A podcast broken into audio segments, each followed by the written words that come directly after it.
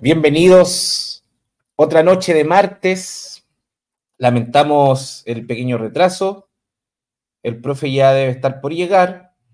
Esto es Al Filo Internacional con Nicolás Java, aunque todavía no llega. ¿Cómo estamos, compañero? Muy bien, compañero, primero. Muy bien, compañero. ¿Y usted? Acá estamos con, refrescado ahí ya con, la lluvia. Estuvo bueno. Pero se están levantando todos los bichitos de primavera. Anda, anda harta gente Sí. la guatita, resfriado. Así que un saludo ahí a todos los muchachos, harto jengibre nomás, para que se vayan tratando. Sí, y saludamos a la distancia, desde las trincheras, nuestro compañero Hernán. ¿Cómo está, compañero? Bien, compañero, aquí estamos. Cómodo la trinchera, con un cigarrito en la mano. Muy bien, acá también estamos en la misma. Eh, a falta de otros vicios que estamos dejando, todavía quedan algunos, algunos más feos todavía. Em, bueno, la semana pasada no estuve porque estaba enfermito, pero eh, se hizo igual el programa con el profe acá muy bien y con el compañero Rodrigo y Hernán. Se pudo, se llevó adelante, así que muy contento por eso. Eh, ahora estábamos esperando al profe, seguramente tuvo alguna, algún contratiempo, eh, pero igual empezamos para no, para no atrasar más a los compañeros, para no hacerlos esperar el profe Java, ahí Alejandro Pino, por si acaso, de haber tenido alguna complicación, porque nos dijo que, iba a entrar, no había ningún problema, nos había mandado unas noticias, de hecho, pero ahora algo debe haber pasado, así que estamos a la espera de que no, de que el profe pueda finalmente aparecer. Así que vamos a hacer, eh, teníamos dos temas preparados para hoy día. Uno, la descolonización, como lo dice ahí, África rebelde, la nueva descolonización de África y el conflicto de, Ucrania, pero vamos a empezar de atrás para adelante, ya que pues, como no ha llegado el profe, aprovechamos al tiro de inmediato de saludar a nuestro querido público, distinguidísimo público, Ara, Blaze, eh, Melquisedec, Alejandro Pino, como siempre, eh, Miriam Pastene, hola, muchas gracias Miriam Pastene, un abrazo a la distancia, Oscar Waldo también, y vamos de inmediato porque, mm, bueno, no sé si la, semana pasada no se hizo actualización de... No, de hecho, por eso elegimos hoy el tema ucraniano, porque hace rato que habíamos dejado de lado, eh, tampoco había estado como un poco estancada la guerra, al menos en el frente, al parecer, yo hablo un poco desde la ignorancia, afortunadamente acá tenemos al que sabe, Así que, bueno, Hernán hoy día nos va a actualizar qué es lo que está pasando tanto en el frente como, en la esfera geopolítica. Creo que por ahí ha habido harto movimiento, por sobre todo después de, esta reunión que se hizo en la ONU. Ahí se empezaron a, vislumbrar hartos, hartos pocos apoyos, o sea, no sé, hartos pocos son... O tibios apoyos. Tibios apoyos a, Ucrania y derechamente quitándole el apoyo. Así que, bueno, eso, ¿no? Sí, solamente antes de, que el compañero eh, comience, eh, aparte de las reuniones, hubieron muchas reuniones, así que también vamos a ir preguntándole qué, qué puede ir significando esta reunión. Una de las, de las que pasó bien piolita, pero que habla mucho de lo que puede pasar de aquí a unos años, porque dicen, bueno, parece que este conflicto lo quieren alargar durante años, hasta 10 años la incorporación de Ucrania porque también hubo una reunión de ministros de exteriores de la, de la Unión Europea en Ucrania, eh, tratando de negociar. Así que eh, vamos a ir primero por el lado más táctico, ustedes saben, es táctico estratégico y estando ya ahí en el teatro de operaciones con nuestro compañero, para después ya ir derivando en las consecuencias políticas, qué va a significar esto, eh, cuáles son las señales, tratando de interpretar un poco lo que está sucediendo. Así que vamos para adelante. Ya, mira, eh, la verdad es que han pasado hartas cosas, pese a que el mapa no se ha movido, eh, incluso tácticamente. Eh, de hecho, se ha podido ya vislumbrar más claro lo que era la estrategia rusa de los últimos ocho meses, de hecho, al menos desde agosto del año pasado. Y en particular lo que se hizo en diciembre. la estrategia de Surovikin, que fue el, fue el general que la general Armagedón, como le llaman, fue quien fue invocado para poder construir la defensa esto, por cierto, después de las conocidas batallas de Gerson, Kharkov en el norte y Gerson en el sur, donde los ucranianos lograron tomar territorio, este en particular por retirada rusa, eh, los rusos decidieron afianzaran el territorio, digamos, construir defensas bien fortificadas, que de hecho hace unos días le había mostrado, eh, hace unas semanas ya le había mostrado cómo en qué consistían más o menos estas defensas, que no, no, no se ven como la gran cosa, pero están muy bien diseñadas para, hacer sangrar cualquier intento de ofensiva y facilitarle la tarea a la artillería particularmente. Em, artillería y aviación de ataque, sobre todo drones, que también es como la gran revelación táctica de esta guerra, los drones y la artillería. Em, bueno, los ucranianos picaron, cayeron dentro de una trampa ofensiva, eh, una trampa que los invitó a lanzar una ofensiva y quedaron estancados acá. Esto es el avance de los últimos cuatro meses. Llevan ahí tres semanas en esta misma posición y solamente en este lugar han muerto 50.000 ucranianos de los últimos cuatro meses. Es una carnicería, por donde se le mire. Y, de hecho, eh, se, digamos, se han quedado sin eh, equipo occidental al punto de que mm, lo que están lanzando ahora son, son ofensivas de infantería a pie, que son presas fácil de la munición de, mm, la munición incendiaria y la munición de racimo, que se usa a rajatabla en esta zona. Y lo otro también es que se usa, o sea, digamos, los campos minados han hecho lo suyo. mucha gente muere producto de eso y sobre todo los sistemas rusos de minado eh, a distancia, el agricult, eh, se dice en inglés, Em, que les permite minar lugares donde los ellos ya han desminado. Desminado, por cierto, que hacen ahora enviando personas. Eh, explotan y se desmina. Y así siguen yo, otra ofensiva y otra. Por eso ha muerto tanta gente ahí. Eh, y la agricultura vuelve a tapar con minas de nuevo, así que no pueden retirarse. Y vuelven a, vuelve la misma operación. El tema sí es que de, al menos desde ayer en esta, en esta zona del frente y en general en Zaporilla, en toda esta zona, eh, no se han visto ya más ofensivas ucranianas. Eh, lo que era previsible, por cierto, por la cantidad de gente que murió. De hecho, muchas brigadas que la OTAN preparó los últimos meses quedaron totalmente hechas girones. Así que, de hecho, no, han podido ser retiradas para reconstitución. Y eso ya podría considerarse de que esas unidades están en riesgo de ser destruidas. Que, por cierto, una vez les había explicado también que una unidad militar, de construirla de cero toma años. Reconstituirla toma meses. Así es que la situación para Ucrania, estratégicamente hablando, es, es precarísima. Este, terriblemente precaria.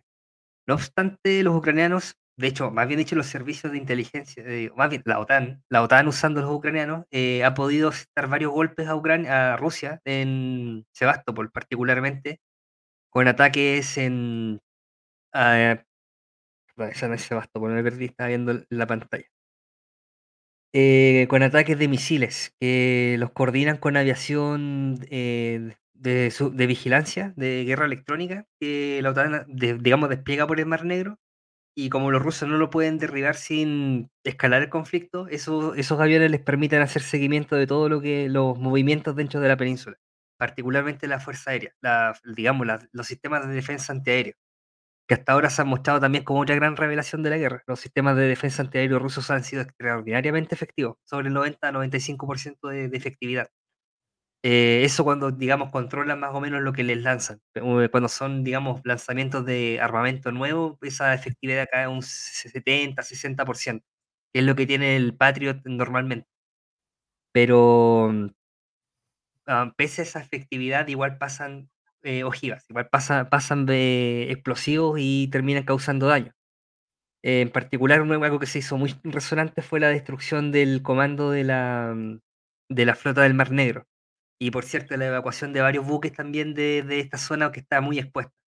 Y eso se debe a que Occidente está suministrando a Ucrania armamento más avanzado, posiblemente los ataques gringos, tauros eh, alemanes, que son armamento ya de mayor alcance y que de hecho podría ser utilizado para lanzar ataques sobre Rusia al interior, sobre todo fábricas. ¿Mm? ¿Desde dónde son lanzados esos ataques? Desde Ucrania. Ya, pero desde qué, o sea, pero tú decís, eh, hablando, hablemos de la OTAN, que tú dijiste, recién nombraste varios tipos de armamentos que están enviando que de, larga distancia, eso desde, desde qué punto más o menos Mira, se puede saber eso. Eh, Taurus te tiene como 500 kilómetros de alcance, te va a disparar de cualquier, zona semifronteriza ucraniana. Mm. Te puede llegar fácil a. Espera, eh, disculpen, el navegador está un poco Sí, ya no importa. Lenteja. No, vamos bien, vamos bien, tranquilo. Pero si así se entiende. Lentito se entiende. se puso un poco eh, Bill Gates para su cosa Microsoft versión 1. Sí, le estáis pidiendo mucho. Sí. Déjame ver Ya. si puedo acercarlo. Se me anduvo pegando acá. Y pregunta el, el Alejandro Pino, ¿es cierto que se, ha detectado, se han detectado tropas de la OTAN en el frente? Eso sí, pues, desde el principio. O sea, Eh, sí, la, hay, la bandera estadounidense, eso ya se- desde el principio. o sea, hay tropas de la OTAN, pero son tropas encubiertas, no son oficiales. No es como lo que dijo el Ministerio de Defensa británico, que quería desplegar tropas británicas oficialmente en Ucrania, y que eso los convierte en beligerantes, por cierto. Em, eh, ya eso se desmintió rápidamente porque, claro, eh, Reino Unido no está en condiciones de ir a la guerra con Rusia, en ningún caso. Y los rusos con Inglaterra no van a responder con un ataque con cohetes, van a lanzar armas nucleares. Eh, Reino Unido es un país peligroso, puede lanzar su, tiene 300 armas nucleares, puede tener 90, que es lo que oficialmente reconocen, pero suficiente para causar un daño enorme. Si es que no es un país con el cual vayan a ir a la guerra eh, con guantes, como fueron con Ucrania. Por eso el- lo que dijo el ministro de Defensa fue grave, en el sentido de buscar una escalada eh, a propósito. Y eso también te habla de que en Occidente están habiendo ciertos resquebrajamientos. Y aquí ya entramos al área diplomática. ¿Fue destituido Em, él o no? No lo sé, pero no me extrañaría si no lo, lo sacan. eh, porque Mm. lo que dijo fue gravísimo. De hecho, es como si el ministro de Defensa chileno dijera que Chile está preparando un ataque de artillería sobre Villa Angostura, no sé, en, en Argentina. O sea, sería un desastre.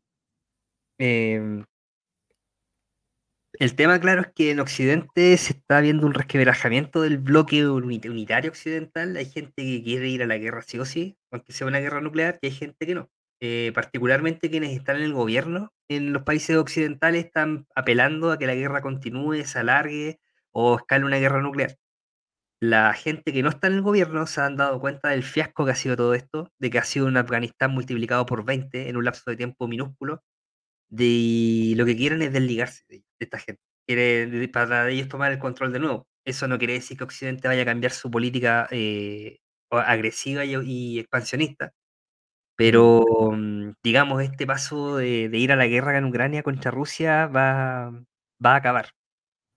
Y no va a sobrevivir las elecciones, creo yo. Las elecciones que vienen en, lo- en los países occidentales, sobre todo europeos, eh, partiendo ahora que creo que viene Polonia, eh, los gobiernos que han apoyado este fiasco que ha sido Ucrania eh, no la van a pasar bien. Van a ser, van a ser sustituidos por otros. Y vamos a ver si los siguientes gobiernos mantienen una línea más acorde a lo que quiere la población, que es parar la guerra, o más acorde a lo que se está haciendo hasta ahora, como lo hizo Maloney, por ejemplo, en Italia. Lo que pasó también ahora en Eslovaquia, que el partido abiertamente anti-Ucrania, pro, pro Rusia, podríamos decir, eh, ganó las elecciones. Es. Eh, esto igual posiblemente se vea en, en- en otros países, lo, lo hemos hablado, que Alemania también hay, hay eh, bueno, porque ya no existe el Partido Verde. El otro día hablábamos de cómo dejó de existir en importancia, en las decisiones, en cómo salió fuertemente a la oligarquía. Em, ¿qué, más se ve por, por esos lados, Hernán? Mira, lo se, que han pasado varias cosas, la verdad, entre ataques chicos. Por, eh, por ejemplo, una cosa interesante, pequeña pero interesante, que fue que los rusos bombardearon los Cárpatos en esta zona, en Ucrania, que es lo más occidental que tienen y, por cierto, una de las zonas más densamente fortificadas en términos antiaéreos que tiene Ucrania. En esta zona hay muchas de- despensas soviéticas de armamento que se construyeron en la época de la Guerra Fría para poder, digamos, disponer de medios para lanzar una- un asalto blindado sobre Europa en caso de una guerra nuclear. Así que son muchas bodegas eh, sepultadas bajo granito, cosas por el estilo. Los rusos lograron bombardear esta zona que hasta hace un poco estaba vedada por la, la densidad de sistemas antiaéreos y eso te está hablando de que esos sistemas eh, ucranianos ya no, bueno, ya, eh, obviamente no están siendo efectivos, pero puede ser por un tema de que les falte misiles, un tema de que los rusos eh, hayan logrado vulnerarlos con nuevos, sus nuevos sistemas de drones. Eso también es otro tema que apareció. Los drones que están apareciendo ahora del lado ruso son mucho más potentes en términos de explosivos, mucho más potentes eh, y extremadamente peligrosos. O sea, es como ves una de esas cosas, te huyes por tu vida, de, de, despavorido. Sí, yo- Em, Yo te quería preguntar específicamente, Hernán, sobre los otros países, eh, si han habido más, porque en un momento han habido, eh, ¿cómo decirlo? intervenciones ahí, algunas escaramuzas de, Polonia, unos, unos que otros países también, si te has enterado de lo que está pasando con el grano, o sea, con el acuerdo del grano, que por un lado se sabe de que los países que más apoyaban a Ucrania no están apoyando con, con, pasar su grano por ahí porque, porque afecta a los, a los, a los productores, a los, a los productores de grano de, de, estos países. ¿Te has enterado un poco más de la relación con esos países, de, de cómo está, el apoyo a Ucrania? Porque se está debilitando, si nos pudieras explicar en qué se está debilitando. Mira, a nivel de relaciones de, población, por términos comerciales, cosas por el estilo, como cosas que afecten al día a día, hay una degradación completa. O sea, la gente ya no quiere ucranianos, eh, no quiere saber nada de la guerra. Las élites políticas que han apoyado esta guerra lo están viendo, se están dando cuenta de que les va a costar carísimo, incluso juicios, em, porque la, gente está chata de la guerra. Está muy, muy chata. Eh, todo este tema, por ejemplo, del grano en Ucrania implicaba un desastre económico para los granjeros y resulta que como buen partido conservador, son los guasos de Ucrania los que apoyaban al gobierno conservador de ahí. Y resulta que no los puede dejar de lado. O sea, salvo que se quiera suicidar permanentemente, puta. Todos sabemos que en política cualquiera revive. Pero hay cosas que si tú haces, como por ejemplo robarle a las fundaciones que están dedicadas a la vivienda, te van a matar políticamente para siempre. No tenéis cómo recuperarte eso. Ya, una cosa que, que, que el gobierno de... Mm, ¿cómo, perdón, se fue el nombre del, primer ministro presidente de Polonia. Eh, pero una de las cosas que él no puede tolerar, por ejemplo, es que los guasos de allá se le pasen, se le pasen para el otro lado. Porque su partido, su coalición política desaparece. Eso también pasa en Hungría, Rumania. Rumania, sobre todo, todos estos países no quieren ir a la guerra con Rusia porque se acuerdan de lo que eso significa. Se acuerdan muy bien. Los polacos tienen un tema de que parece que se les olvida la historia y tienden a cada cierto tiempo a volver a tratar de testear la suerte, lo que le ha significado horribles se cosas. Habla, se habla un poco de la esquizofrenia acá Sí, pero no les va a durar mucho porque, digamos, tu fuerza militar depende exclusivamente de donaciones que le hace Estados Unidos. Y Estados Unidos está viendo que la situación en, Europa occidental, eh, oriental, perdón, se le está transformando en una guerra fría de no, no va a poder causar una destrucción de Rusia, no va a poder permitir una, no, no va a poder, no, no derivó a la caída de Putin, a la desintegración de la Federación Rusa. Al contrario, se fortaleció más y ahora va a tener un desgaste enorme en, poner un ejército ahí capaz de contener al ruso. Y hay otro tema que tiene que ver con la movilización rusa. Hasta ahora la propaganda occidental siempre ha dicho de que las oleadas de movilización rusa son para sustituir los rusos que mueren en el frente, que hasta ahora deben ser como 600 mil millones de millones de millones de personas muertas, algo así. Chorrocientos mil Chorros, esa es la palabra. Chorrocientos mil millones. muertos por el comunismo. Claro, claro. De, como 20 veces la población de humanos que ha existido en toda la historia del planeta. Ya, pero más allá de eso, según la prensa occidental, han muerto 200.000 rusos y 200.000 más heridos y básicamente todas las movilizaciones para mandar carne a la, al frente. ¿Ya? Es proyección pura y dura. O sea, cuando escuchen propaganda occidental, eh, lo más probable es que cuando se refieran a su enemigo es porque ellos están hablando cosas de ellos mismos. Y el tema es que esa movilización ah, solamente, y de hecho esto es algo que está en especulación, sí, pero es muy probable que estén, los rusos estén armando un ejército enorme, de nuevo, similar al que tenían en la Unión Soviética, no, por supuesto, no el mismo tamaño, la Unión Soviética era un ejército masivo, pero estamos hablando de cerca de 1, 1.2 millones de soldados más o menos. ¿Cachai? Eh, lo que los rusos pudieron desplegar en, al inicio de la operación fueron 240.000 y de hecho entraron en combate 170.000. Y en el periodo de las ofensivas ucranianas de, mm, de agosto del año pasado, habían 100.000 soldados. Ya ahora estábamos hablando de 1.2 millones. Y ese ejército no está solamente diseñado para intervenir en Ucrania, está, está diseñado para intervenir a cualquier fuerza occidental que se le ocurra entrar en Ucrania. Y por eso la idea de entrar ya está, no está tomando, no está aprendiendo, para nada. Pero ¿Mm? Es que discúlpame, pero es para avanzar rapidito porque el profe ya parece que viene unos minutos más. Ah, ya, ya, okay. ¿Ya? Pero mira, es que mira, acá lo que, lo que nombra Pepe Rana, a saludo a Pepe Rana, no lo había visto acá de público, Gracias, compañero. En Twitter se ven batallones pidiendo plata. ¿Qué pasa con las armas y la plata que les pasa en Europa y Estados Unidos? Y bueno, también otra de las cosas que ya Estados Unidos lo viene advirtiendo hace poco y ahora se ha desclasificado más preocupación de Estados Unidos sobre la corrupción en Ucrania. Aprovechamos a salvar al tiro el profe. Vamos a terminar con Ucrania, corrupción en Ucrania, y nos vamos de.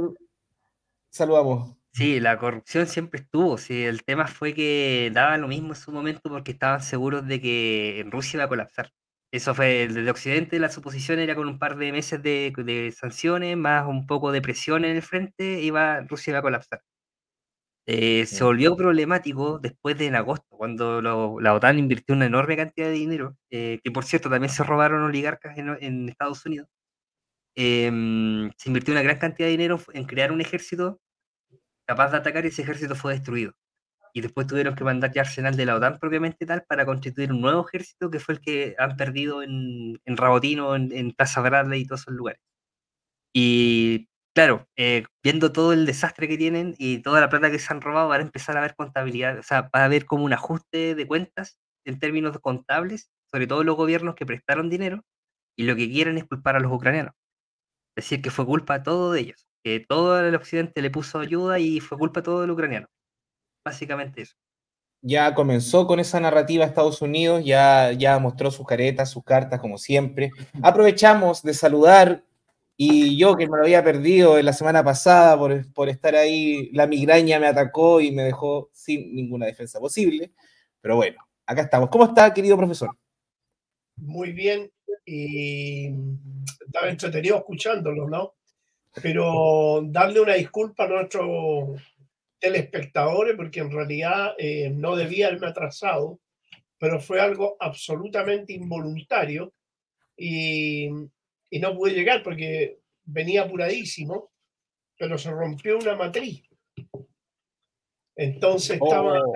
y claro, yo ya está en la avenida La Salina, acá no hay salida para ningún lado. ¿ah? Entonces estaba en medio ahí y no, había, no me podía mover. Bueno, al final ya se abrió un pasadizo y pude pasar. Así que le pido disculpas a todos, pero por el atraso, eh, la verdad que nunca me, me, atraso, ¿no? Pero esta vez, como te digo, fue algo absolutamente involuntario. Sí, algo, algo, algo así nos imaginamos. Algo, ¿Ah? Sí, algo así nos imaginamos y se lo explicamos al público. Dijimos, debe ser algo que pasó con el profe. Aprovechamos de mandar un saludo hay unas compañeras que tienen un programa acá, que eso están entre, entre otras organizaciones, también están en la organización Un Parque para las Salinas, así que son por allá vecinos, así que harto aguante, harto aguante para allá.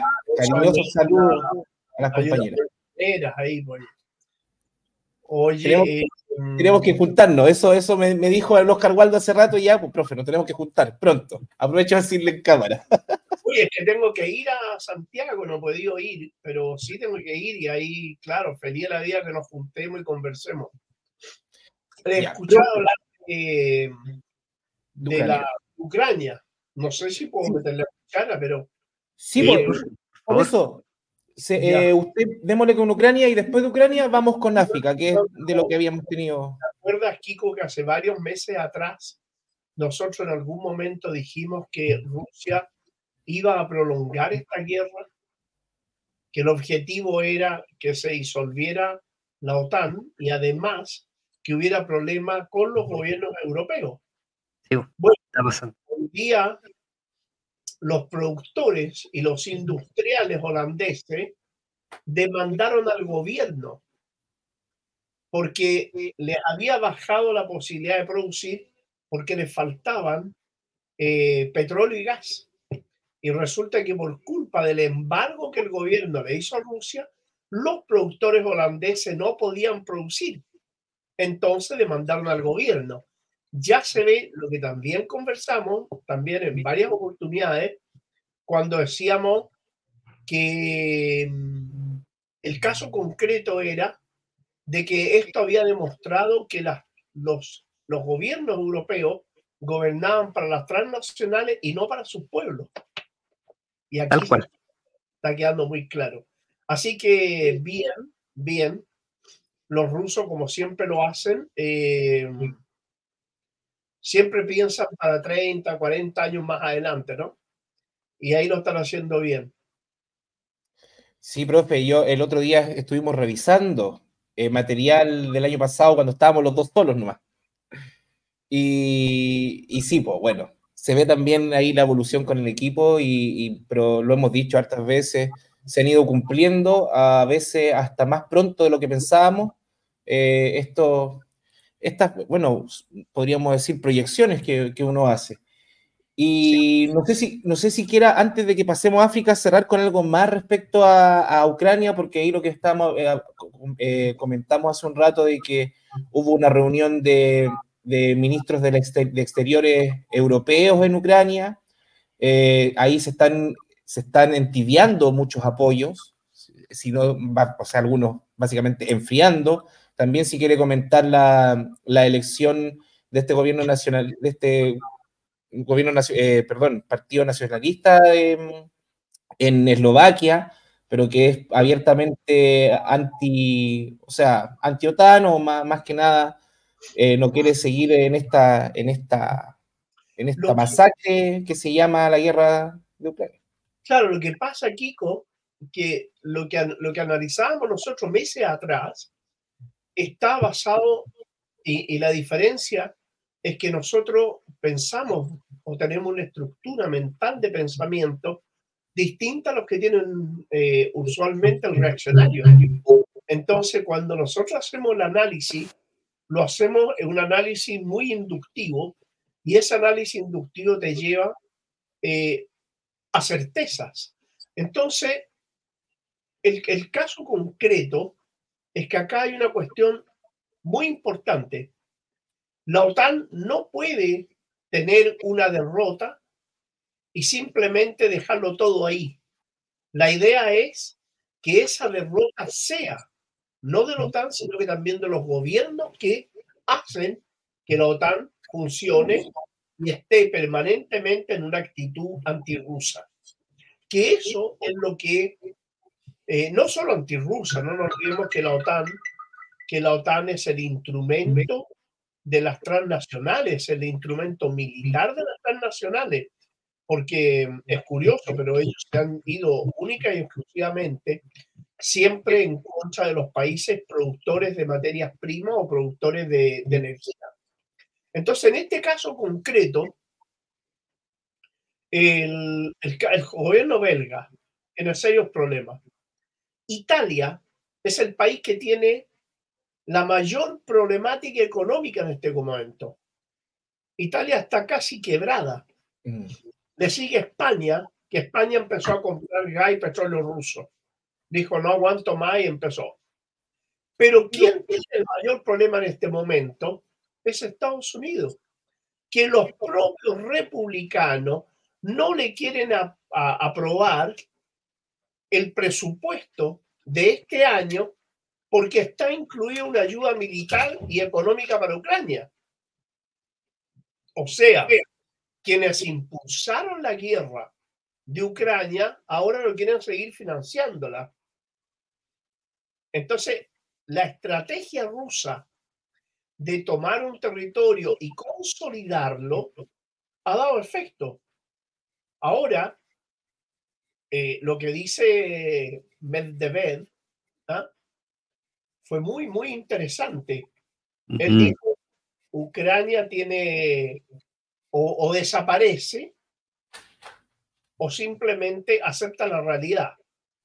Entonces, ahí hay una situación también muy compleja al interior de Ucrania, que ya la juventud ucraniana no quiere ir a la guerra. Los niveles de deserción del ejército ucraniano son muy altos. Entonces, todo esto, vuelvo a repetir algo que lo hemos dicho muchas veces, Kiko, lo bueno de esto es lo malo que se está poniendo. Sí, sí, eh, hay, hay harto, ahí también eh, comentábamos en la interna con Hernán de que ya, van, ya están van a aprobar un par de leyes para poder mandar a niños y mujeres embarazadas al frente. Entonces ya Entonces, bueno. Pero no te olvides que quien gobierna ese país son los nazis. Sí, sí, a veces. Bueno, aprovechando, aprovechamos un poco de hacer un poco de farándula y comentar lo que pasó en Canadá, de que mm, tenían a Zelensky ahí en la, Cámara de, Representantes que tienen ellos, haciéndole un homenaje a un abuelito muy simpático, que había sido nada más ni nada menos que de las Waffen SS, un tierno abuelito. Y, nadie dijo, no dijeron que era nazi, pero a nadie le hizo sentido de que este abuelito había luchado contra la Unión Soviética, contra los rusos, en la Segunda Guerra Mundial. O sea, a nadie le hizo... Bueno, son cosas que pasan. Ahí quedó en ridículo ante todo el mundo. ¿Para qué hablar de Justin Trudeau, el amigo de personal de Boric, que quedó como un patético, ridículo, porque no supieron explicar tampoco de cómo no habían hecho el ejercicio mínimo de googlear a quién estaban homenajeando. O sea, yo creo que ellos sabían. Ellos sabían. Todos sabían. Sí, pero. ¿Habrán querido eh, pasar piola?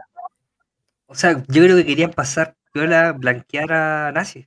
Eso querían hacer. Deliberadamente. Blanquearlo. Hay una política internacional que es una carta una carta que se está jugando a Estados Unidos y las transnacionales europeas, que es el establecer ya no gobiernos solo neoliberales, sino que gobiernos de extrema, extrema derecha. Sí.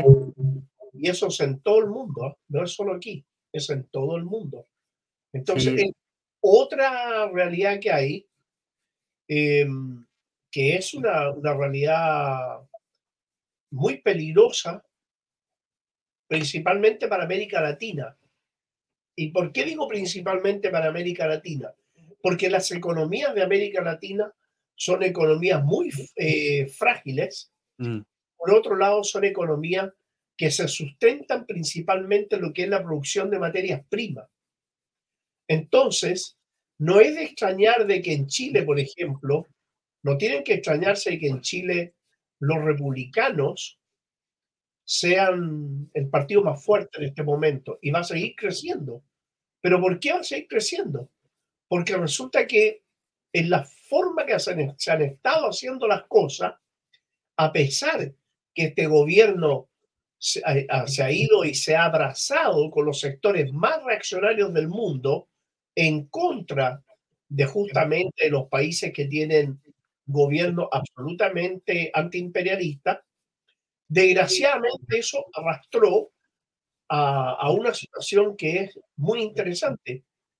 A las transnacionales y Estados Unidos le interesa un breve la parte política, le interesa la parte material, mecánica. Si sirve al aspecto político y al mismo tiempo sirve lo material, van a estar felices. Pero si hay que, hay que decidir entre lo político y lo material, esta gente va a decidir por lo material. ¿Y por qué digo esto? Porque en este momento al gobierno de Boris, que lo están utilizando de una manera eh, vergonzosa para convertirse, lo que decían ellos, el nuevo Chávez de, de América Latina, pero un Chávez al estilo norteamericano. Entonces, lo que está ocurriendo, por ejemplo, mira Chile. Chile en este momento tenemos una eh, agricultura que es un desastre. ¿Ah? Los tomates, las lechugas, las papas, todo eso está yendo a las nubes, no solo por acaparamiento, sino que por pésimas políticas que se han llevado. Han quebrado 1.208 empresas constructoras. Eso también hay que notarlo el comercio exterior de Chile en este momento bajó a lo que era hace 10 años atrás. Entonces, ¿qué es lo que está haciendo Estados Unidos? Estados Unidos le pasa el lomo, igual que el presidente Trudeau, eh, Trudeau en Canadá y todo eso, le pasa la mano por el lomo a, nuestro presidente, ¿ah? o sea, a tu presidente, perdón, eh, le pasa la mano por el lomo, ¿ah? Pero le están, le están haciendo pedazo todas las bases de sustento en la población, porque en Chile la población la está pasando mal. El Sí. sueldo le alcanza cada vez menos producto de las alzas que hay. Las alzas son tremendas. La producción en este país, la producción de materias primas y de, ¿cómo se llama? Y de artículos de alimento ha bajado una eternidad y se ha encarecido. Ustedes vean los valores que tiene, por ejemplo, algo que todo el chileno común come, ¿no? El pan, lo que ha subido, lo que ha subido la mantequilla, lo que ha subido el queso, todo eso es tremendo los valores. Entonces, eh, aquí está jugando Estados Unidos de mantener a este niñito pasándole la mano por el lomo, pero preparándose para un gobierno de extrema derecha en Chile. Y eso lo tenemos al alcance de la mano. Ahora, estos niñitos de economía saben, no, no saben. De geopolítica saben, no tienen un bledo. Eh, de política internacional, con suerte saben que Chile limita con Argentina, Perú y Bolivia. El, eh, entonces, eh, todo ese desconocimiento de lo que es la política internacional lo llevó a cometer el error de creer que iba a ser el Chávez, ¿ah? pero en versión yankee. Entonces, eso nos está pasando la cuenta porque nos va a retrasar cualquier proceso, nos va a atrasar cualquier proceso por 10, 20 o 30 años, porque están empeñados en que este gobierno no levante cabeza. Y si no levanta cabeza y la situación económica va a ser y sigue siendo un desastre, eh, desgraciadamente eh, las elecciones, las últimas elecciones que las ha perdido todas el gobierno o los partidarios del gobierno, nos dicen claramente que los niveles de conciencia política del pueblo chileno son limitados. Son limitados. Está, está votando mucho por la cuestión sintomática inmediata. No se está votando por una conciencia de clase. Acá hay otro tema que es también complicado y que hay que analizarlo en su momento. Sí, se nos, se nos vienen, eh, bueno, para que no vamos a ahondar en, los niveles de depresiones que podemos estar algunos por la realidad política. eh, yo lo único que puedo decir es de que hablando de, haciendo eh, analogías de, de, nuestro presidente con otros, me decantaría más por las palabras de Daniel Ortega diciendo que es un pinochetito. Le quedó muy bien. Claro. Así que, bueno, con eso me quedo. ¿Qué le parece, profe, si avanzamos hacia África? Porque bueno, han ocurrido muchas cosas en el último tiempo. Nosotros ya hicimos un especial, lo invitamos a ver los dos especiales que tuvimos con el profe sobre África anteriormente. Eh, ahora vamos a tratar de, de, de, indagar por otros lados, por, eh, también sabiendo de que hace, hace, hace un día Mauritania eh, le, negó, le negó la entrada a 1.500 soldados franceses que estaban escapando de Níger, que tenían que salir de Níger pidieron asilarse en, en, Mauritania y le dijeron que no. Y bueno, y acá sigue lo que ya hemos hablado, lo que dijo el profe en, en, en uno de los primeros programas de que, de que el control del Sahel parece que ya, ya es cosa del pasado, el control francés, el control occidental sobre el Sahel. Eh, antes, pero antes que empiece el profe, yo eh, vamos a dejar eh, nuestro compañero Rodrigo tiene hartos mapitas. ¿Tú quieres hacer una introducción sobre ya que estudió? Yo creo que ya hemos hablado harto como para hacer una nueva introducción. Sí, eh, cumplo con el, cumplí con el compromiso, profe, de traerle un mapita donde están las bases militares extranjeras en, en África. No sé si quiere que lo ponga ahora. Claro, esta base, esta, este mapita está actualizado al 2019 son hartas bases y hartos países los que están metidos. Eh, se puede ver claramente dónde está Francia y Estados Unidos. Y además también, bueno, en el corno africano hay una situación bien particular. Eh, pero acá está el mapa, acá están lo, los intereses de, los imperios, de los países potencia. Eh, así que a, con esto yo creo que nos va a ir quedando mucho más claro lo que nos va contando el profe respecto a estas tenacitas que está poniendo Estados Unidos, que son como unos cangrejos, porque andan así agarrando todo lo que pueden. Así que eso, profe, un poco que nos, que nos explique qué es, lo, qué es, lo, que se viene. Al parecer, se está, claramente se está yendo Francia, pero el, el, actor importante acá está siendo en este momento Estados Unidos, ¿no? ¿Se acuerdan cuando la semana pasada hablamos de la, la contradicción entre Francia y Estados Unidos? Y yo les decía de que Francia se la está traicionando, a Fra eh, Estados Unidos está traicionando a Francia y que pretende reemplazarlo y lo que va a hacer va a meter el terrorismo eh, islámico. Bueno, el terrorismo islámico ya llegó a Malí. Entonces están en este momento con fuertes combates, incluso el terrorismo se tomó una ciudad importante en Malí, ¿ah? porque si ellos eh, se tomaran o recuperaran Malí, entonces le quebrarían la columna vertebral al eje Malí, Burkina Faso, Níger, y que se va a sumar Chad, que se está sumando, y ya hay vientos de cambio muy fuertes en Mauritania y hay vientos de cambio muy fuertes en Gabón.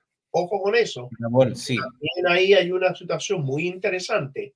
Y lo que es más importante y que ha dado efecto es el caso de Etiopía, que en este momento Etiopía se está alejando de la esfera de influencia norteamericana, pero aceleradamente, y la parte más importante de África, que se denomina el cuerno de África, porque se parece al cuerno rinoceronte, mm. ¿eh? es Djibouti.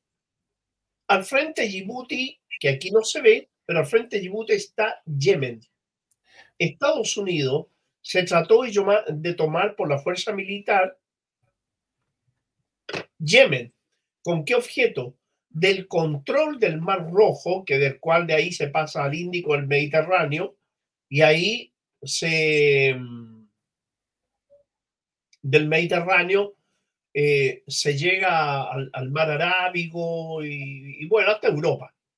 El caso concreto es que un tercio del comercio mundial pasa por el cuerno de África.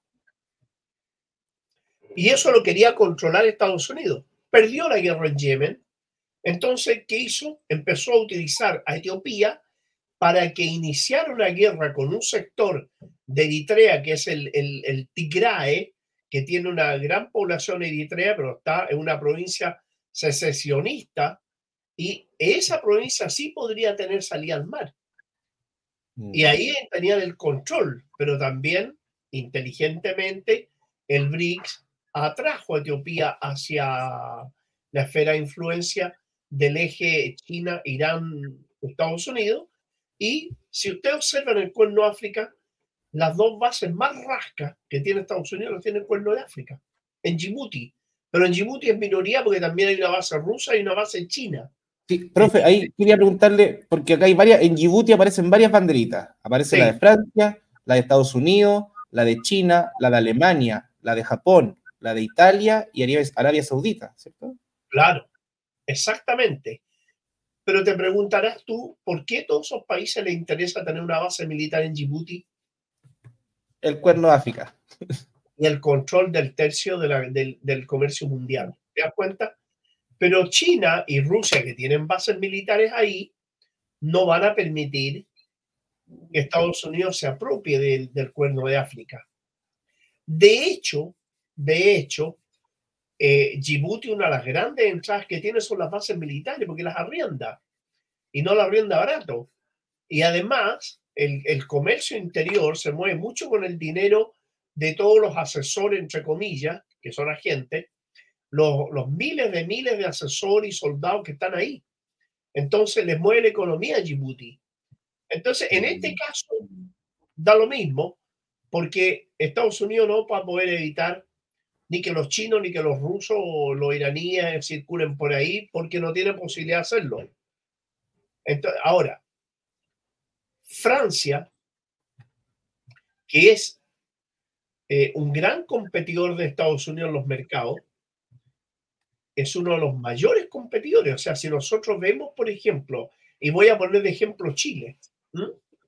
En Chile, la industria automotriz norteamericana el primero que entró a competir con Estados Unidos en América Latina fueron los vehículos europeos.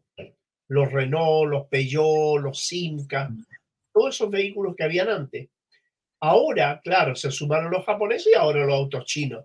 ¿Me entiendes? Pero siempre, en todas partes, en el mercado principal competidor norteamericano es Francia.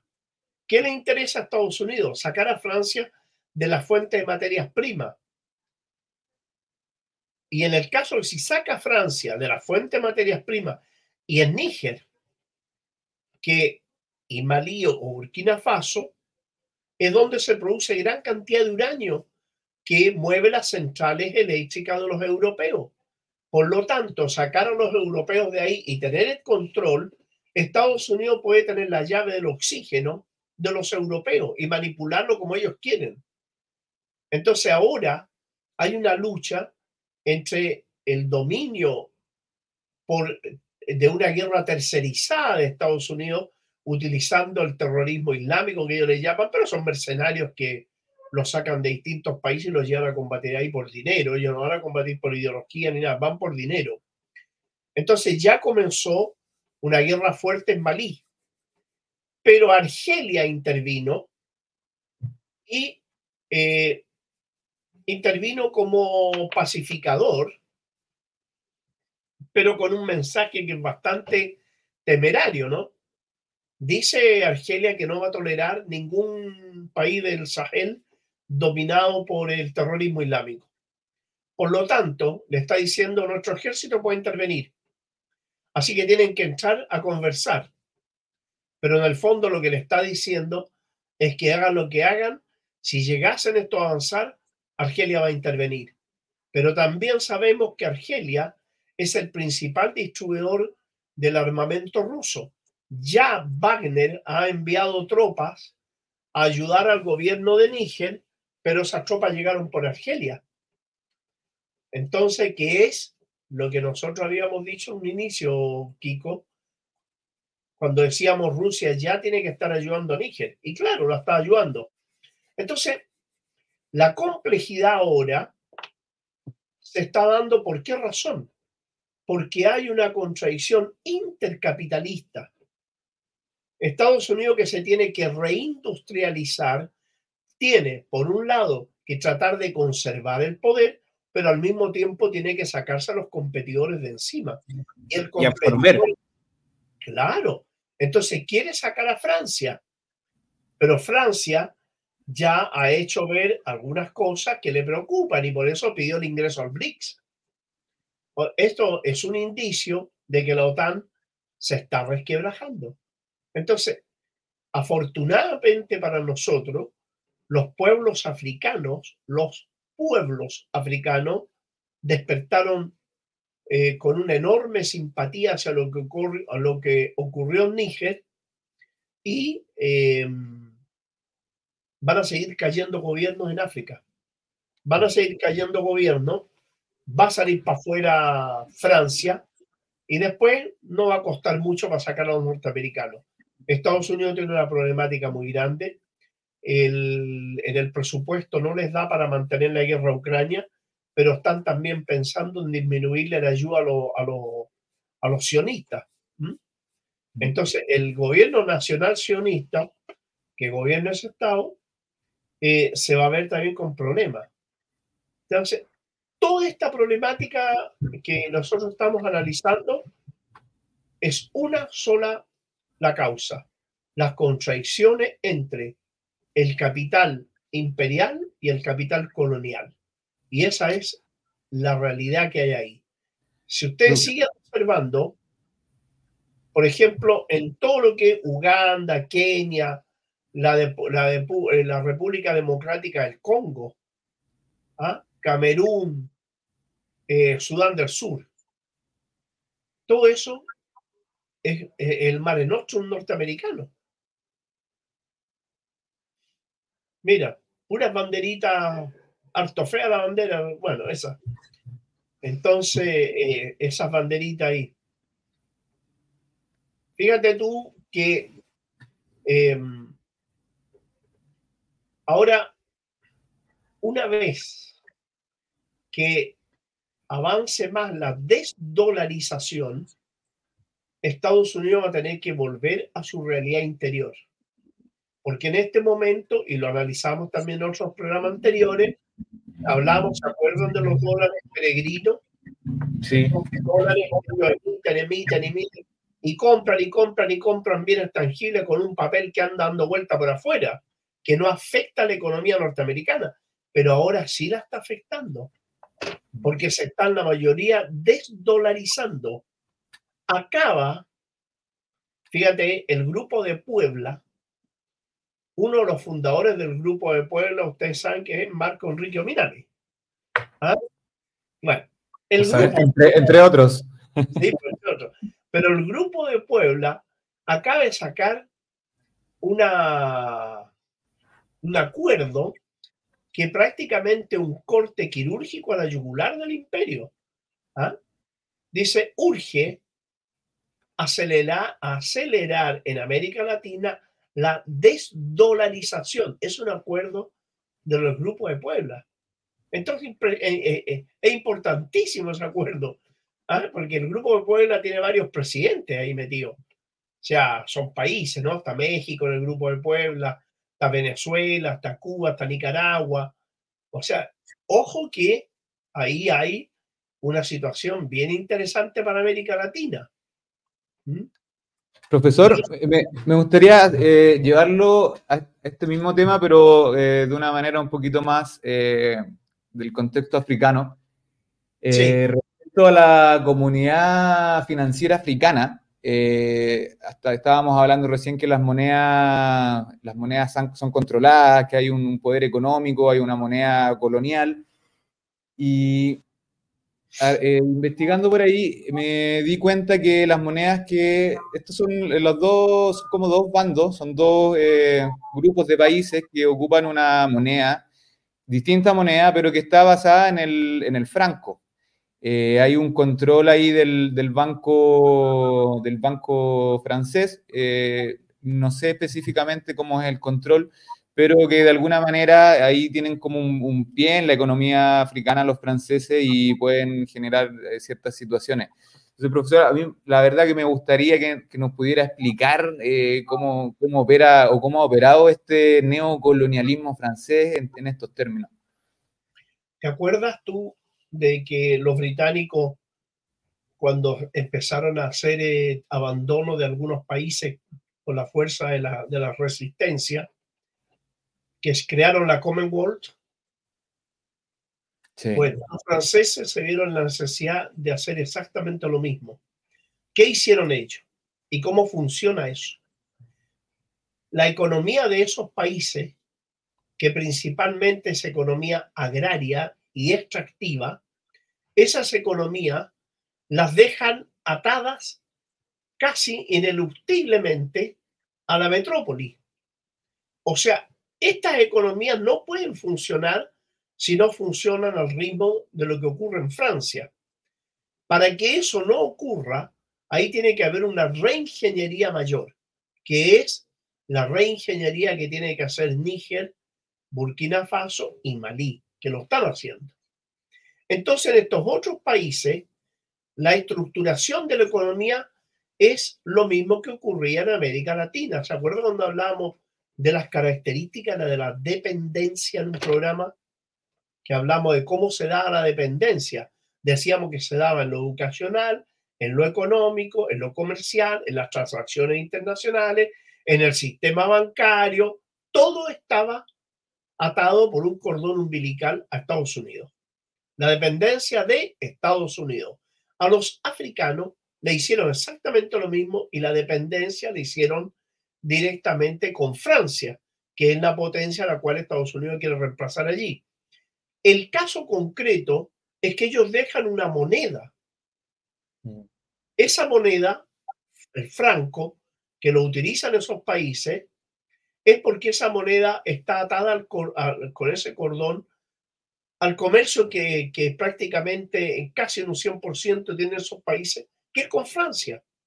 Entonces, es, como, es, como, amortizar tu deuda a través de la relación con la economía con estos países, que es lo que hace básicamente el dólar. Es bien interesante lo que estás diciendo, Kiko, porque efectivamente es eso. Y además, los franceses, que no tienen un pelo tonto, toda su inflación y todas sus pérdidas la distribuyen en esos países africanos también. Entonces el efecto en la economía francesa es mucho menor.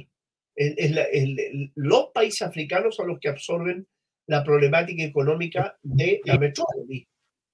¿Te das cuenta? Entonces, ¿por qué? Fíjate, porque de repente te voy a poner un ejemplo. Eh, una empresa francesa necesita comprar cuero.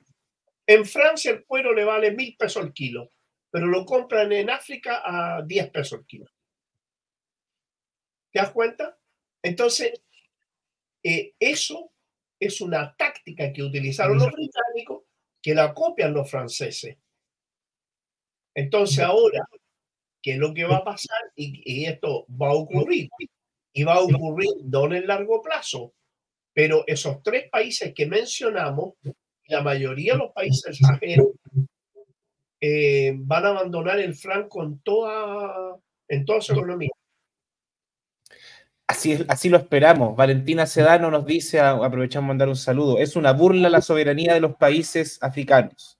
Mientras la moneda de Francia es el euro, la de sus colonias africanas, eh, la de sus colonias africanas, el franco.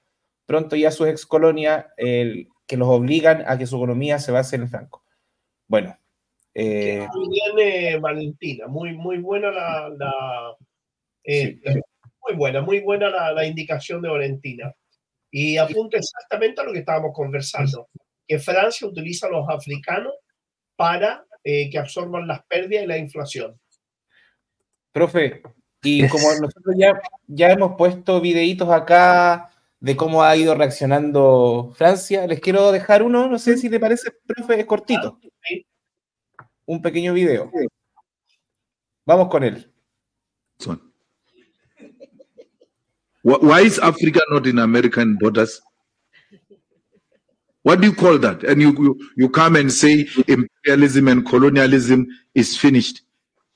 When people expand their territorial expansion through uh, putting military bases at our borders, America does not have to assemble any resource from Washington or anywhere else to come here. They are already. What do you call that? Is democracy is free world. We must celebrate that and say, no, imperialism is no longer there, it's in our head. We understand what Putin is fighting against because we have it here. Here. What is it doing here? We never went to Asia. We never went to Europe. We never went to America. We're here. This is exactly what Putin is fighting against. America will not allow that. That Russia must go and establish a military base in Cuba with missiles facing the USA. So we must not be allowed, we must not be asked to accept the things that you will not accept uh, if they were to happen in your countries. And that's what uh, uh, we're talking about when we speak about NATO and peace not going together. Durísimo.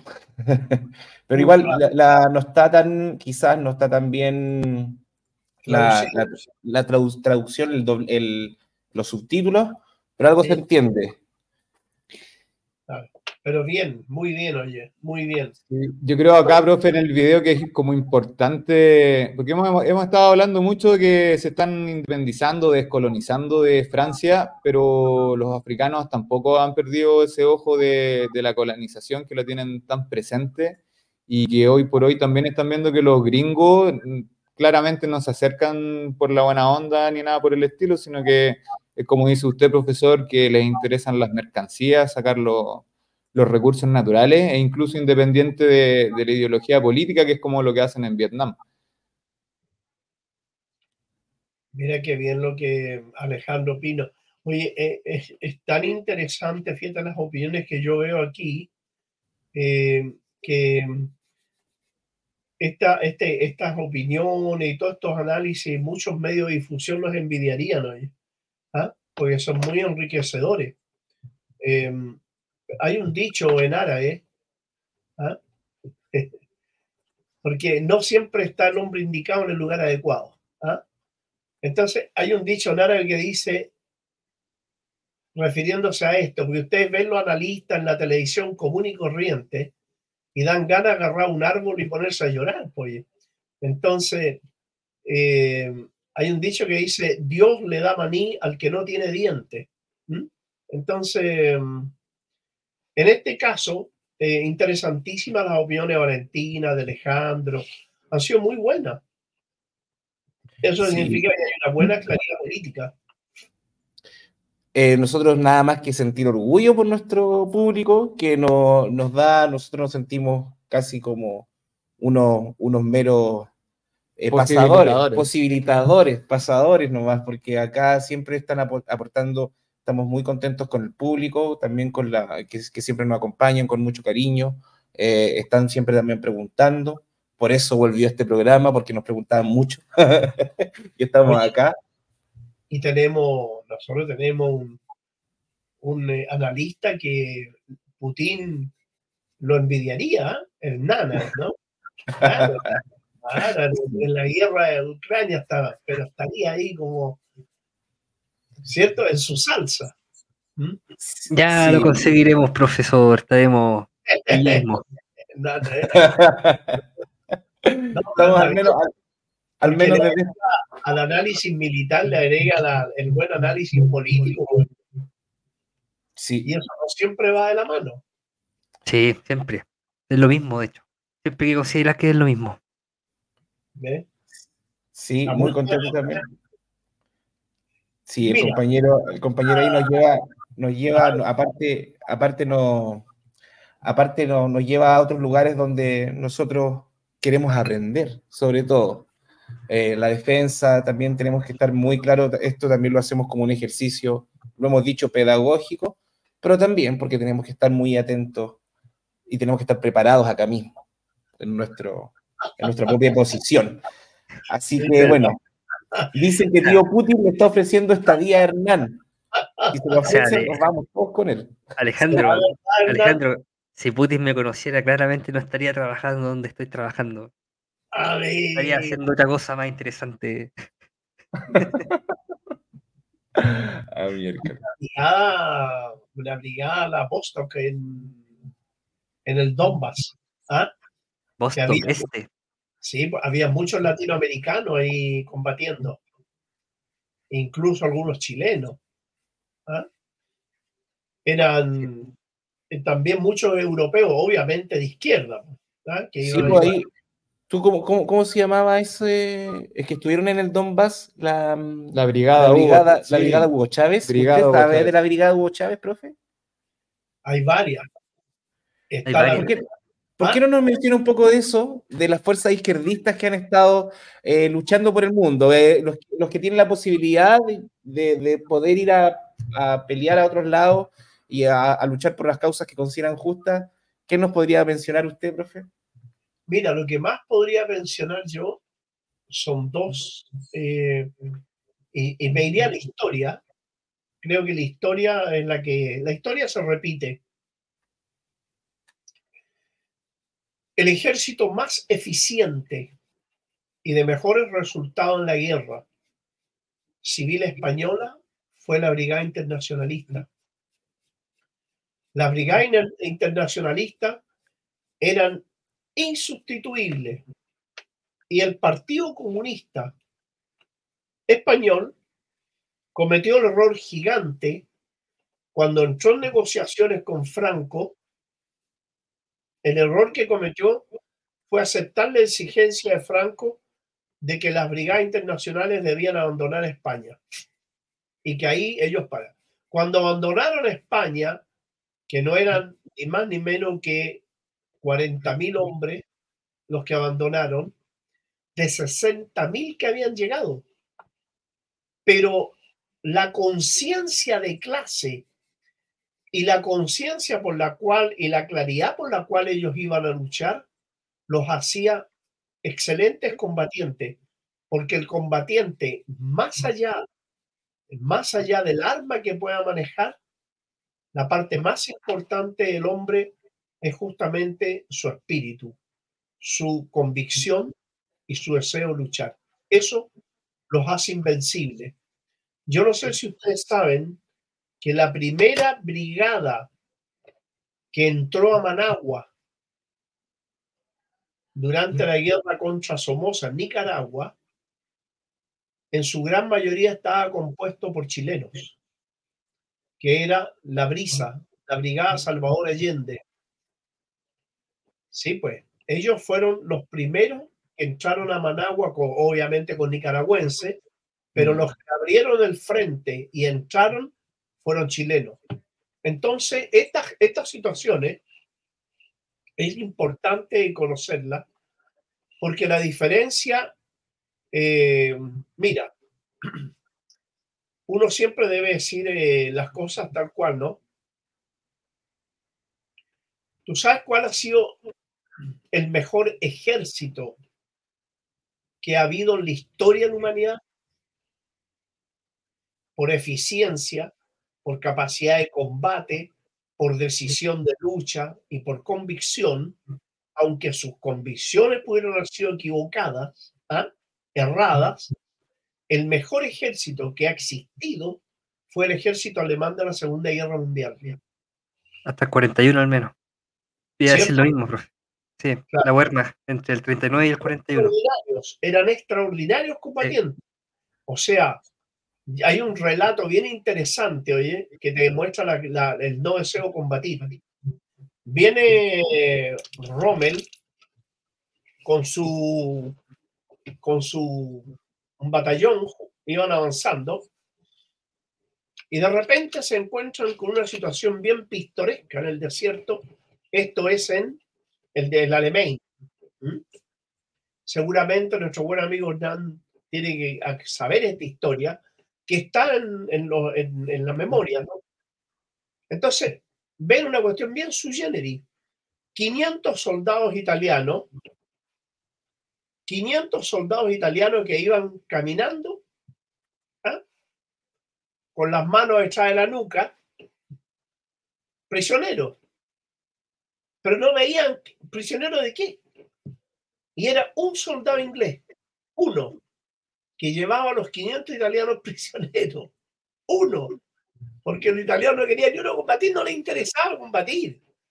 Entonces, Rommel rodea esto y hace que unos oficiales vayan a hablar, unos oficiales que hablaban inglés, que fueran a hablar con el soldado inglés. Y le dicen, mira, reconocemos en ti una persona de mucho valor, un gran soldado. No tiene sentido que mueras, le dice. No tienes ninguna posibilidad de salir vivo, le dice. Pero sí te ofrecemos tu libertad y tu arma. Un jeep nuestro te irá a dejar a donde tus tropas con tus armas y nadie te va a maltratar. Y no es una rendición, le dice el tipo, es una transacción. Y te pedimos tu opinión. Y el soldado inglés miró para todos lados y dijo, bueno, aquí no tengo ni una posibilidad.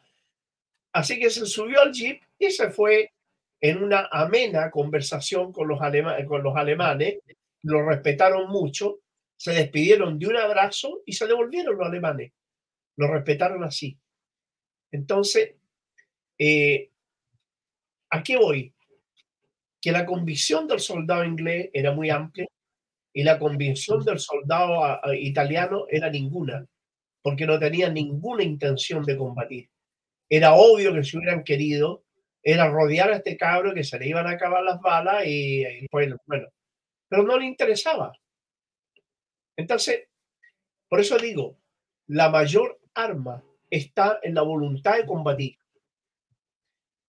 Fíjate que en eh, la, una de las últimas batallas que hubo en el Líbano, durante la Guerra de Liberación del año 2000, del territorio que ocupaba Israel, había una montaña que se llamaba Aramta. Todo ese sector. De Aramta se dominaba todo el valle, era una posición y casi inexpugnable. ¿ah? Resulta que era una base que se suponía que era inexpugnable, una fortaleza invencible, qué sé yo. Entonces, una, una, una eh, un grupo, una de, de por 12 combatientes Hezbollah, empiezan a atacar esa base. ¿Ah? Disparaban misiles antitanque, pero lo usaban contra la- las construcciones. Cuando llegan arriba, no había nadie. Y miran para abajo y ven cientos de armas botadas en el suelo y los soldados israelíes corriendo. Corriendo, arrancando así. No tenían ninguna... Bueno, hay un... No sé si encontrarán ustedes en, eh, en Google, no sé si estará hoy en, en YouTube, yo creo. Eh, hay un video que lo hizo una actriz de cine que fue eh, bloqueada por los sionistas después de esto que hizo ella. Ella viajó al sur del Líbano y filmó en las batallas la invasión del año 1982 al Líbano. Ella se llama Vanessa Redgrave. Vanessa Redgrave resulta que ella eh, en un puente habían varios soldados israelíes muertos y el, el- ejército israelí no logró cruzar ese puente. Y cuando llega ahí, había un puro muchacho que defendía el puente. Era uno solo. Y lo entrevista. Y tú lo escuchas al niño ahí cuando habla, un joven, tenía 20 años. Le dice, no, no los dejé pasar y no los dejé pasar y no los dejé pasar. Y no pasaron. Entonces, claro, no era que no se trataba de un superhombre, se trataba de un hombre que tenía convicciones. Y Sí. Y acá creo, lo hemos hablado en otra ocasión, de, y, jus- y justo Alejandro Pino, que, que yo a veces siento que me lee la mente, dice, el ejército vietnamita también se destaca por su valor. Y precisamente el discurso que a mí me, me conmovió hace mucho tiempo y que lo hablamos también el año pasado, es Von Nguyen Yap, el general de Vietnam, el general de Ho Chi Minh. Sí, pues. Tremendo. Que derrotó a nada más ni nada menos que a cuatro imperios. Claro. Y hay una. hay- e- es tan interesante. Fíjate que si tú tienes. eh, yo tengo su libro aquí. Ahí está, mira. Bo Nguyen Giap. Oh, ¿Ah? Qué bueno. genial. Aquí lo tengo. Lo leo siempre. Es maravilloso este tipo. La cita de la historia se llama el libro. De Bo- bueno, voy ahí. ¿ah? Eh, este libro, ¿eh? Bo Nguyen Giap. Es el libro de él. Sí. Si algún día lo quieren leer, yo te lo presto, pero encantado, Hernán. ¿Ah? Ya, Eh, pues, va a tener. Profe, profe, no, lo- me lo presta a mí y yo lo, yo lo paso a PDF y lo de ahí lo. y- claro, eso se llama la apropiación originaria. Mira cómo la practica Kiko. Ya, Kiko, yo te lo presto. Yo cuando vaya se los voy a llevar y lo leen. Eh, créanme que es un muy buen libro. Y fíjate que de Dien Bien Phu, yo les podría contar una anécdota. ¿ah? Esto es bien interesante. En la batalla de Dien Bien Phu, cuando el imperio, los veo congelados, Sí, se congelaron. Pero ¿me escuchan o no? Lo escuchamos, lo escuchamos. Ah, ya, ahí sí, ya. En Chile había un tipo de apellido Maluj ¿m? que era palestino. ¿va? Entonces, Hamad Maluj se llamaba él. Yo me entretenía conversando con él, pero conversaba horas. Resulta que él era profesor en Argelia, cuando Argelia era colonia francesa. Y en una redada, él pertenecía y colaboraba con el Ejército de Liberación Nacional Argelino. Y en una redada, lo agarran y se lo llevan a combatir a Francia, obligado, eran los llevan obligados. Y él va. La resistencia argelina, que tenía relaciones con los vietnamitas, le hace saber que ese compañero iba estaba entre las tropas francesas. En una ida a la ciudad, cuando estaba de Franco, se le acercan unos vietnamitas, le dicen la palabra clave y entran en contacto con él. ¿Qué hacía él? Le entregaron un compuesto, no sé qué era, y él en los tambores de aceite para los motores de los tanques y de los vehículos militares franceses, él echaba este compuesto. Entonces, cuando salían a la batalla, ¿ah? al poco andar, los motores se fundían. ¿Me entienden? Entonces, y él hizo una tremenda labor allí, pero estaban tan bien organizados que cuando de repente habían combate y todo ese tipo de cosas, claro, a él nunca le pasaba nada, ¿me entiendes tú? Pero él eh, me contaba que cómo los vietnamitas luchaban allí. Las trampas que hacían eran impresionantes. La mayor, la mayor, eh, el mayor terror que tenían los soldados franceses no era solo combatir con el vietnamita, sino que era el terror de entrar a la selva, porque eran tantas las trampas que habían que más morían por las trampas que por los combates.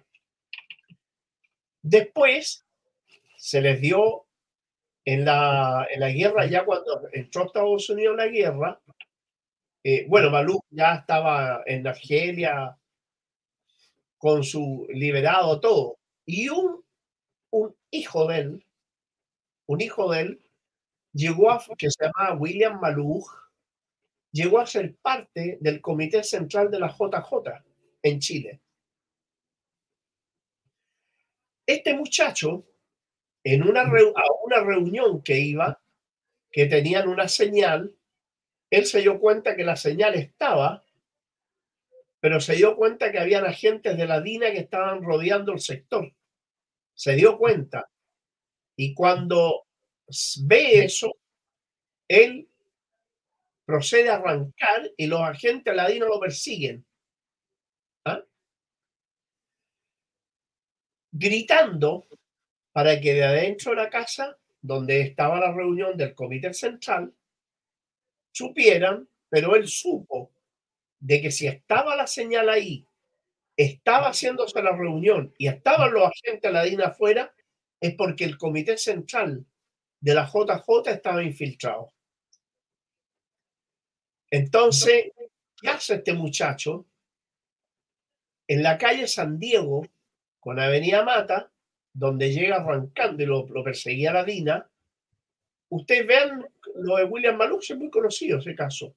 Él se tiró contra una micro para que lo atropellara. Lo atropella la micro.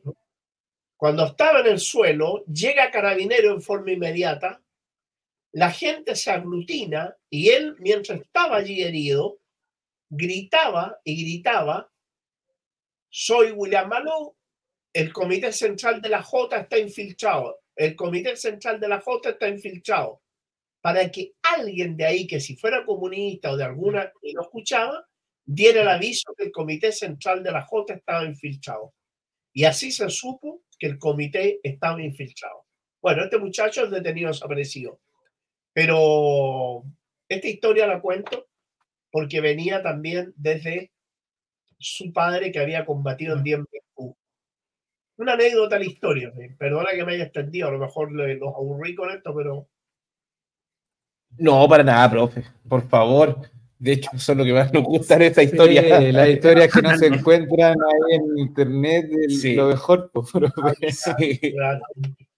Oye, eh, Sí, pues hay, hay, hay cosas muy que son que pasan desapercibidas en la historia, pero fíjate que el, el soldado vietnamita era tan valiente que un día Bo Nguyen Hiap, que así se llama él, los reúne a todos y les grita, no quiero héroes muertos, quiero soldados victoriosos. Esa frase siempre que ahí, porque él se oponía a los ataques que hacían los vietnamitas, más, y disparaban ahí, porque era muy valiente, los vietnamitas eran muy valientes. Y claro, tenían también, eh, bueno, ahí parece que una trampa eso. Sí. Ah, mira. Uf, Uy, qué oye. uf. Se lo merecían. Hay Mira. varias trampas de los vietnamitas cuando llegaban los imperialistas. ¿Sabes lo que hacían los soldados norteamericanos? Resulta que contrataban eh, mercenarios, mercenarios latinoamericanos principalmente. Entonces, ¿qué hacían ellos? Cuando tú, cuando tú eh, habías combatido dos años en Vietnam, a ellos le daban la ciudadanía y le daban una jubilación eterna como veterano de guerra. ¿Ah? Entonces, muchos latinos se, se metieron allí. ¿Y qué hacían? Eh, lo hacían por- porque y, y la querían la nacionalidad y querían tener el, ¿cómo se llama? La jubilación de por vida. Entonces, encontraron un tremendo, una tremenda forma de hacerlo. Iban a los, en, en las batallas, cuando iban a- y se internaban en la selva, no es como las películas que ustedes van los Brothers y nada de eso, no, nada que ver con esas películas. Era otra la realidad. Cuando iban internándose en la selva, de repente uno de los muchachos sacaba el fusil y le pegaba un balazo al oficial.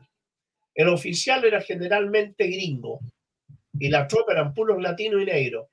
Entonces, mataban al oficial, agarraban los fusiles y los cruzaban así, los ponían con una bandera blanca y se ponían a cantar en voz alta para que los vietnamitas se acercaran y se los llevaran detenidos.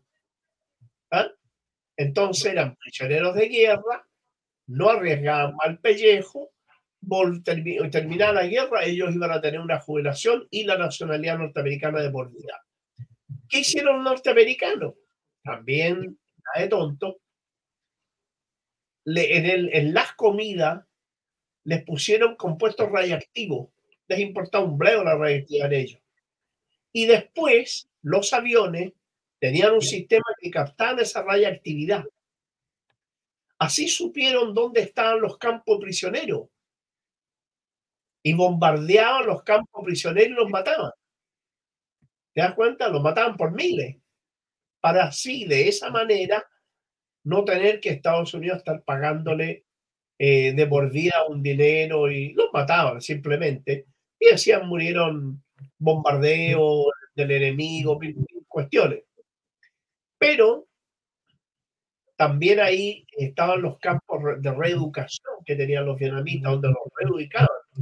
Y muchos de ellos volvieron a Estados Unidos y volvieron como agitadores en contra de la guerra. Mm. ¿ah? Entonces, po, eh, hay, de hecho, hay, hay, hay hartos estudios sobre eso, sobre los, los veteranos que llegaron de vuelta eh, volviéndose activistas, básicamente. Claro, porque eh, contaban lo que era esa mentira la guerra. ¿ah? Entonces, el, dentro de la, bueno, una de las cosas también que aprendieron los vietnamitas, que no tenían tampoco ni un pelo de tonto, empezaron a bajar el, el calibre de las balas. ¿ah? El, el tamaño de la bala la achicaron. ¿Por qué? Porque era mucho mejor dejar al norteamericano herido que matarlo. Porque si no herían, tenían que hacerle escáner, tenían que hacerle mé- médico, enfermera, medicamento, kinesiólogo, tratamiento y esos gastos. Eh, Entonces, como eran miles los heridos que llegaban, empezaron también a desangrar la economía. Entonces ya no los mataban.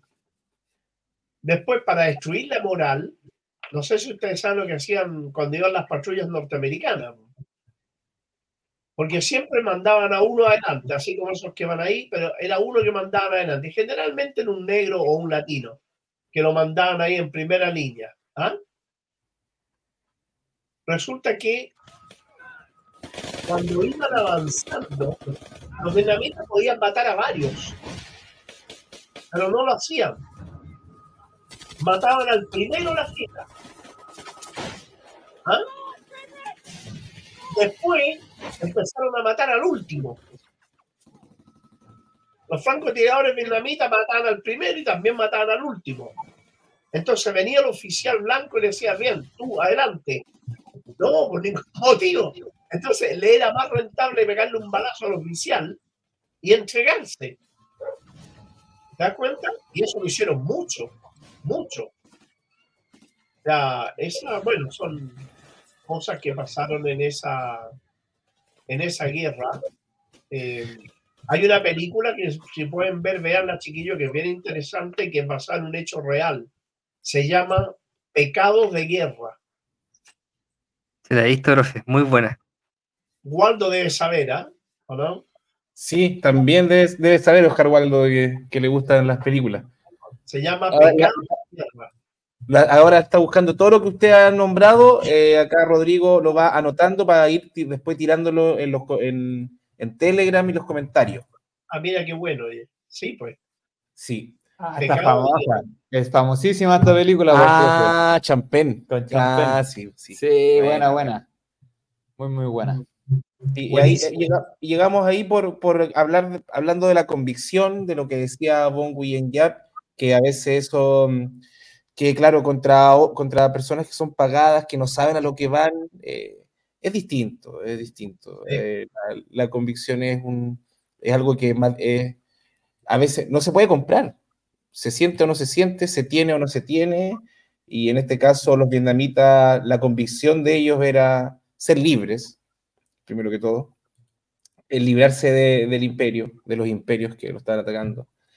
Y, bueno, ahora vemos también como algunos otros pueblos también en esa misma, en, otras, en otras latitudes que no esperábamos. Eh, hablamos un poco la rebeldía de África en esta, en esta ocasión. Vamos a seguir, yo creo que vamos a seguir hablando de África de alguna u otra manera en, todo este año, así como... Hay mucho para hablar ahí, pero importante, más que hablar así en abstracto, eh, es interesante ir explicando como la pregunta que tú hiciste, Kiko, que fue muy interesante, sobre por qué esa Commonwealth francesa en África. ¿Ah? Mm. Porque nada, nada es casual, nada es, nada es por sí porque sí y nada es obvio, todo tiene una explicación. Y espero que la, la, gente haya quedado claro de por qué estaba esa, se utilizaba la moneda del franco en África. Y ojo, ojo, que si bien es cierto, ese franco, ¿qué hacía el franco? Particularizaba la economía de esos países con Francia, no con la Unión Europea, porque en Francia se usa el euro mm. y en Europa se usa el euro. Simplemente ellos mantenían ese cordón umbilical con las colonias que seguían atadas a, a Francia. O sea, ahora, ahora te digo, Francia la va a empezar a ver un poquito más mal yo creo que no va a pasar mucho tiempo que Francia va a empezar a pedir el fin de la guerra Ucrania. Ojo con eso. Mm. Ojo con eso. Sí, también va, va, a depender de lo que pasa en la interna. Ahí estamos viendo las consecuencias de cuando, cuando se les corta la comida a ciertos parásitos. Lamentablemente, sí, a veces los parásitos no pueden sobrevivir de otras cosas. Entonces, bueno. Así es, así es. Y es interesante que nosotros vayamos viendo y haciendo las analogías, porque Chile, América Latina, no está ajena a lo que está pasando en el resto de los países. No es que eso no lo miremos como lo que pasa en África. No, no, lo que pasa en África lo tenemos acá adentro. Significa que Estados Unidos, previendo lo que está pasando en África, entonces intensifica el dominio en América Latina. ¿Cómo lo intensifica? Por medio de gobiernos serviles o por gobiernos de corte fascista. O sea, no hay, nada está desconexo hoy en día. Nada. Ninguna cosa está desconexa hoy en día. Por, eso vamos a seguir en este esfuerzo. Eh, lo, lo, decimos también hasta en nuestras redes personales muchas veces. Eh, tratando, nosotros lo que conversamos acá, tratamos de siempre llevar la discusión a la, interna, de alguna manera u otra, eh, de tratar de, aprender un poco lo que está pasando, lo que está pasando en otros lados, eh, también tratar de, de sí, de, prepararse, si al final todo esto tiene que ver con preparación. con cómo nos preparamos. Así que también me imagino que por eso eh, hay mucha gente interesada en, eh, en estos temas. Eh, sabemos también que, que, en nuestro canal, o sea, son, lo hemos dicho varias veces, pero en Chile no hay precisamente un, especialistas, periodistas especialistas en geopolítica que, o, que, ellos estén representados en la televisión. Son muy pocos los que tenemos. Uno de ellos, Alejandro Kirk, nuestro profe Nicolás Jau, al mismo Pablo Jofre Leal. No sé si podemos, bueno, Ruperto Concha, que lo estuvimos escuchando hace, hace poquito ahí, su, su, la crónica de Ruperto Concha, que también siempre termina con cuidado, hay peligro, pero siempre a veces sale con un pero esperanzador a veces dice, parafraseando quizá a Nicolás Jauda, de que eh, lo bueno es lo malo, lo, mal, lo bueno es lo malo que se está poniendo. Así que mm, lo, el peligro también puede ser interesante, como dijo en el último eh, programa eh, Ruperto Concha. Así que eso. Y, y, y, bueno, Alejandro Pino con su humor nombra Matamala. ¿Para qué, ¿Para qué nos caga la onda? Ya. Profe, no sé si usted quiere decir algo para cerrar y también o invitar para el próximo capítulo. ¿Qué cree usted que deberíamos eh, estar, qué tema estar tocando? ¿Qué se nos ha quedado atrás? ¿A qué deberíamos volver, regresar? Yo creo que estamos bien, estamos bien, hemos ido avanzando muy bien. Lo mejor, Kiko, Rodrigo, Hernán, lo mejor de, de, de estas conversaciones nuestras es que ha permitido que nos vayamos adelantando los hechos y la historia y la realidad nos ha ido dando la razón.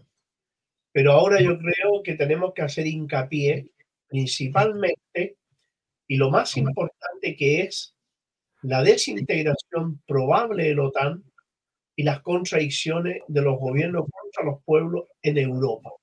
Eso tiene una, una connotación gigantesca. Y ahí es donde nosotros debemos hincar el diente nada a estar atento a lo que pasa en África y lo que pasa en Medio Oriente. Eso es eh, que algo vergonzoso. De Libia robando el petróleo libio y se están robando el petróleo sirio a razón de 40 camiones cisterna diarios solamente de Siria. O sea, 800 mil litros de petróleo diarios se están robando de Siria. Entonces, y lo están mandando a Europa, en lo que sea, pero no igual no les no les alcanza a suplir nada. ¿ah? Eh, esto es un gotario. Pero ojo con eso porque, bueno, hay países que se están empobreciendo de una manera muy grande, como es Siria y como es eh, India. ¿no?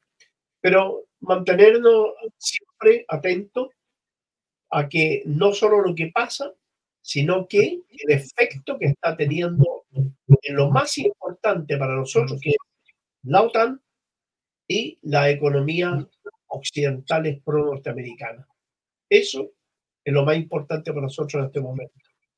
Sí.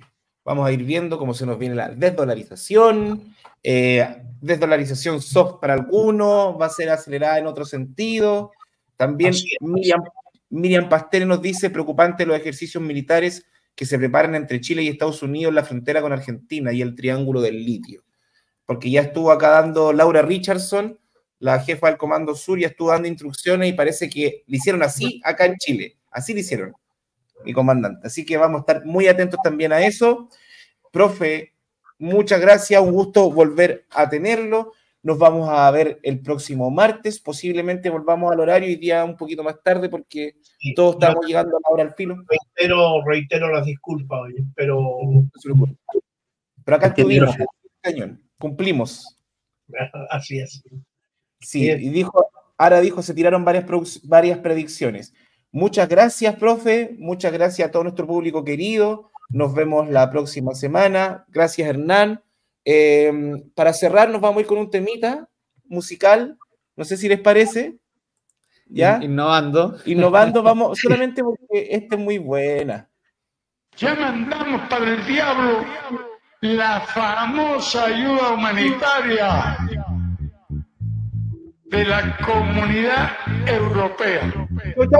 Y les advertimos que no tenemos ningún apuro para que vuelvan a enviar limosnas. ni Europa, ni ninguna.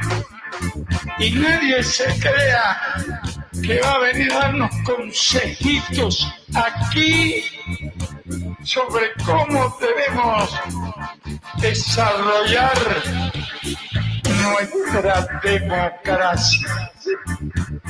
Porque este país tiene suficiente experiencia, ha luchado mucho, ha obtenido suficientes éxitos a costa de sacrificio y sangre.